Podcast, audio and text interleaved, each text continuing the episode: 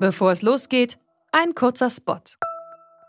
In dem Podcast Sieben Tage, Sieben Nächte, das Politik Weekly begrüßt Weltreporter Frederik Schwilden jeden Freitag einen politischen Gast.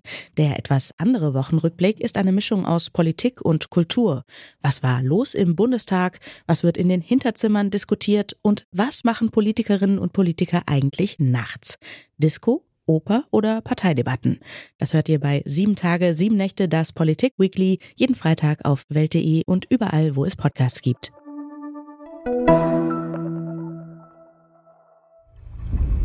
Nach Ende des Zweiten Weltkrieges sollten Waffen und Munition des NS-Staates vernichtet werden. Sarin, Senfgas, Soman. Der deutsche Kriegsgiftschrank wurde einfach im Meer versenkt. Rund 1,6 Millionen Tonnen alte Munition liegen vor Deutschlands Küsten in Nord- und Ostsee. Wie hier die ZDF-Sendung Terra X im November 2019 berichtet hat, wurden Minen, Granaten oder Bomben nach dem Zweiten Weltkrieg einfach ins Meer geworfen. Heute weiß man, das war keine so gute Idee. Wir fragen uns deshalb heute, was tun mit der alten Munition in Nord- und Ostsee? Ihr hört zurück zum Thema. Ich bin Charlotte Thiermann. Hallo.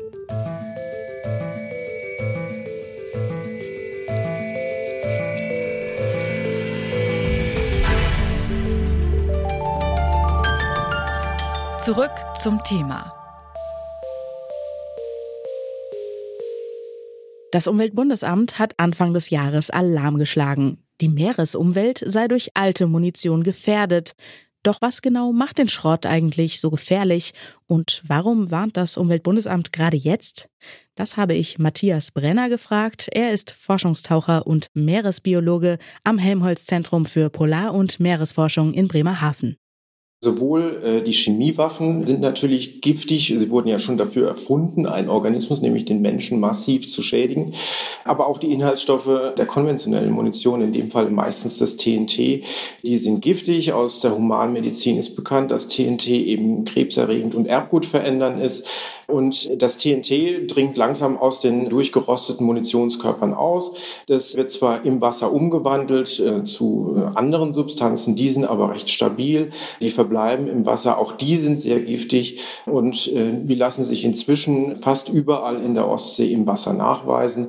Überall dort, wo Munition liegt, wird die aufgenommen äh, durch Organismen und aus Laborversuchen wissen wir, dass diese Organismen auch Schaden nehmen, wenn sie das TNT aufnehmen. Jetzt landen ja aber auch viele andere Dinge im Meer, die da besser nicht landen sollten. Plastikmüll zum Beispiel oder auch Schadstoffe wie Phosphor oder Schwermetall, die aus den Flüssen ins Meer kommen. Wie problematisch ist denn da alte Munition im Vergleich? Genau vergleichen kann ich es ehrlich gesagt nicht. Wir haben natürlich ein vielschichtiges Problem, gerade in solchen Randmeeren wie der Ostsee, die halt eine Vielfachbelastung haben. Letztendlich muss man sagen, dass wir die Konzentrationen im Wasser, die sind im Spurenbereich, das heißt also Nanogramm pro Liter. Das ist an sich jetzt erstmal nicht viel. Das Problem ist, das wird auf jeden Fall zunehmen, weil die Korrosion der Munitionshüllen, also der Metallhüllen der Munitionskörper zunehmen wird. Das heißt, mehr Fläche von TNT wird frei liegen, das heißt mehr TNT wird in Lösung gehen und das Problem wird zunehmen. Allerdings können wir das jetzt noch nicht sagen, ne, wie stark dieses Problem zunehmen wird und bei welchen Konzentrationen wir letztendlich im Wasser landen, sollten alle Hüllen durchgerostet sein. All das klingt aber schon so, als wäre das eine ganz gute Idee, die Meere aufzuräumen, diese Granaten oder Minen zu beseitigen. Wie kann man das denn machen? Werden die einfach weggesprengt?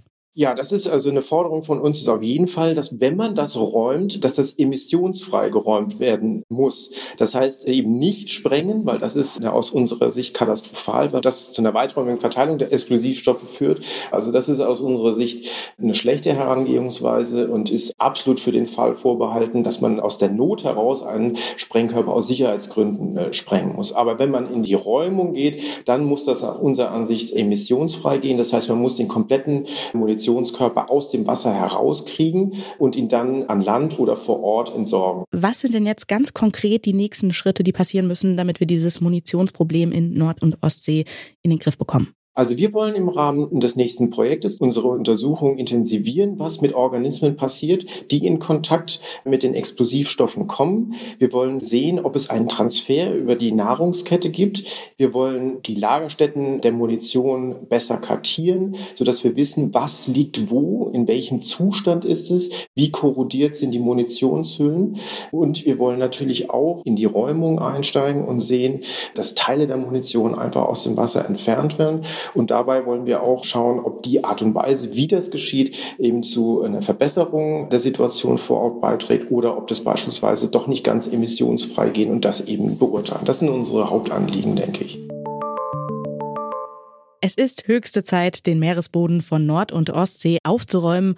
Aber bevor man alte Munition entfernen kann, muss man natürlich erstmal wissen, wo die überhaupt liegt. Um das herauszufinden, gibt es seit 2020 das sogenannte BASTA-Projekt. Das Ziel, alte Kampfmittel besser finden und bestehende Daten auswerten. Am Projekt beteiligt ist auch das Kieler Unternehmen North.io.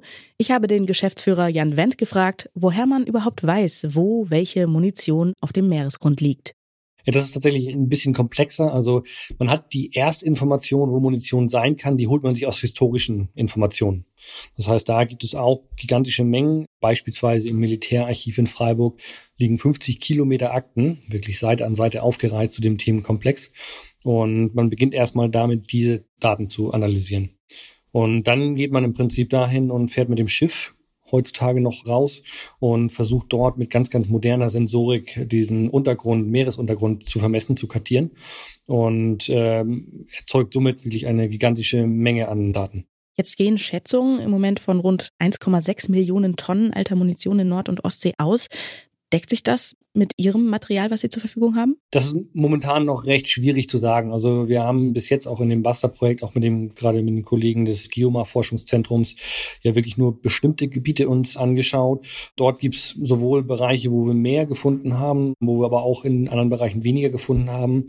Spannend ist aber halt auch die Frage, was befindet sich noch unter dem Sediment? Das heißt, mit vielen dieser Technologien, die wir jetzt haben, können wir nicht direkt ins Sediment reingucken und können halt dort momentan auch keine Aussagen zu treffen treffen. Jetzt ist den Sprengstoff zu finden natürlich nur der erste Schritt. Wie kann man die Munition denn anschließend aus dem Meer holen, ohne dabei das Ökosystem zu gefährden? Grundsätzlich geht es darum, dass schon eine Menge Technologien existieren, um Munition aus den Meeren zu räumen. Man hat sehr, sehr viele Erfahrungen jetzt auch gerade im Bereich Offshore-Windenergie sammeln können, wie man das macht. Was wir noch nicht gemacht haben bisher, ist das wirklich in Versenkungsgebieten, also in Bereichen, wo mal 20.000 Tonnen auf einer Stelle liegen, wie bei uns hier direkt vor der Haustür in der Kolberger Heide hier in Kiel.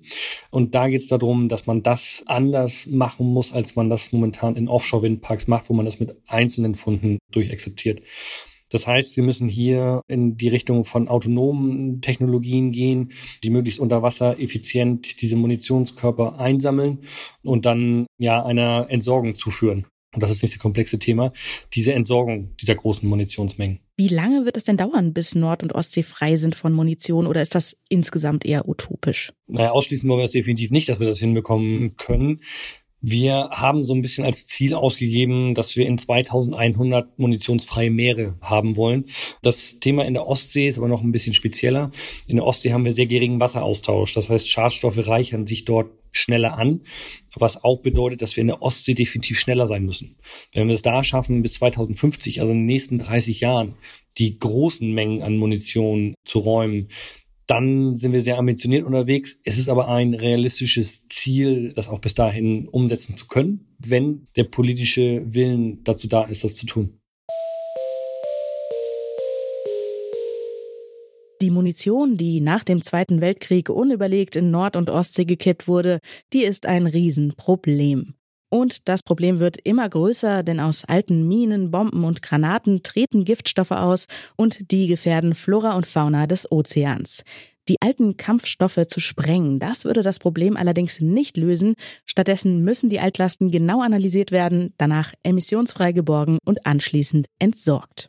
Wenn es nach Jan Wendt geht, dann soll das in der Ostsee bis 2050 klappen. Ein ambitioniertes Ziel, das aber mit dem nötigen politischen Willen erreicht werden kann.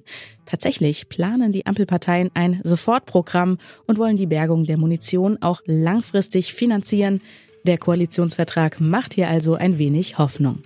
An dieser Folge mitgearbeitet haben Alina Eckelmann, Jonas Nikolik und Benjamin Serdani. Chef vom Dienst war Kai Rehmen und mein Name ist Charlotte Thielmann. Ich sage Tschüss und bis zum nächsten Mal. Zurück zum Thema vom Podcast Radio Detektor FM.